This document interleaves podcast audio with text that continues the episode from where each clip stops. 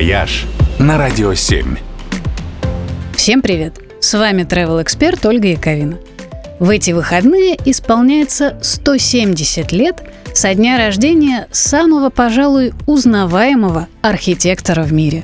Да, я про Антонио Гауди. Его стиль с пестрыми зданиями без прямых углов невозможно спутать. И увидев хотя бы одно творение Гауди, вы легко опознаете и другие. Их в мире всего около двух десятков, при этом семь из них внесены в список наследия ЮНЕСКО. Неплохая такая результативность. Самое известное здание, конечно, это собор Саграда Фамилия в Барселоне. Последний долгострой Европы. Он возводится уже 140 лет, с 1882 года.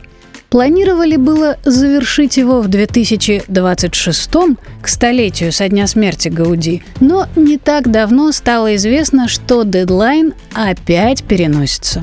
Во-первых, из-за пандемии, а во-вторых, из-за того, что храм наконец-то получил разрешение на строительство. До того почти полтора века он был самостроем – будучи при этом объектом ЮНЕСКО и самой посещаемой достопримечательностью Барселоны. Да, бывает и такое.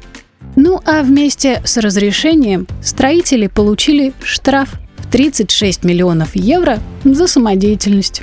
Это сильно замедлило сроки работ. Ведь Саграда до сих пор строится только на частные пожертвования и средства от продажи билетов. Тем не менее, дело все-таки движется, и этой зимой была, наконец, закончена башня Богородицы, вторая по высоте. В декабре на нее торжественно подняли пятитонную звезду. Ну а к концу юбилейного года строители надеются закончить все центральные башни. И когда будет готова главная, башня Христа высотой 167 метров, Саграда Фамилия станет самым высоким храмом в мире. Здорово, если великий мастер получит такой подарок к своему юбилею. «Вояж» только на «Радио 7».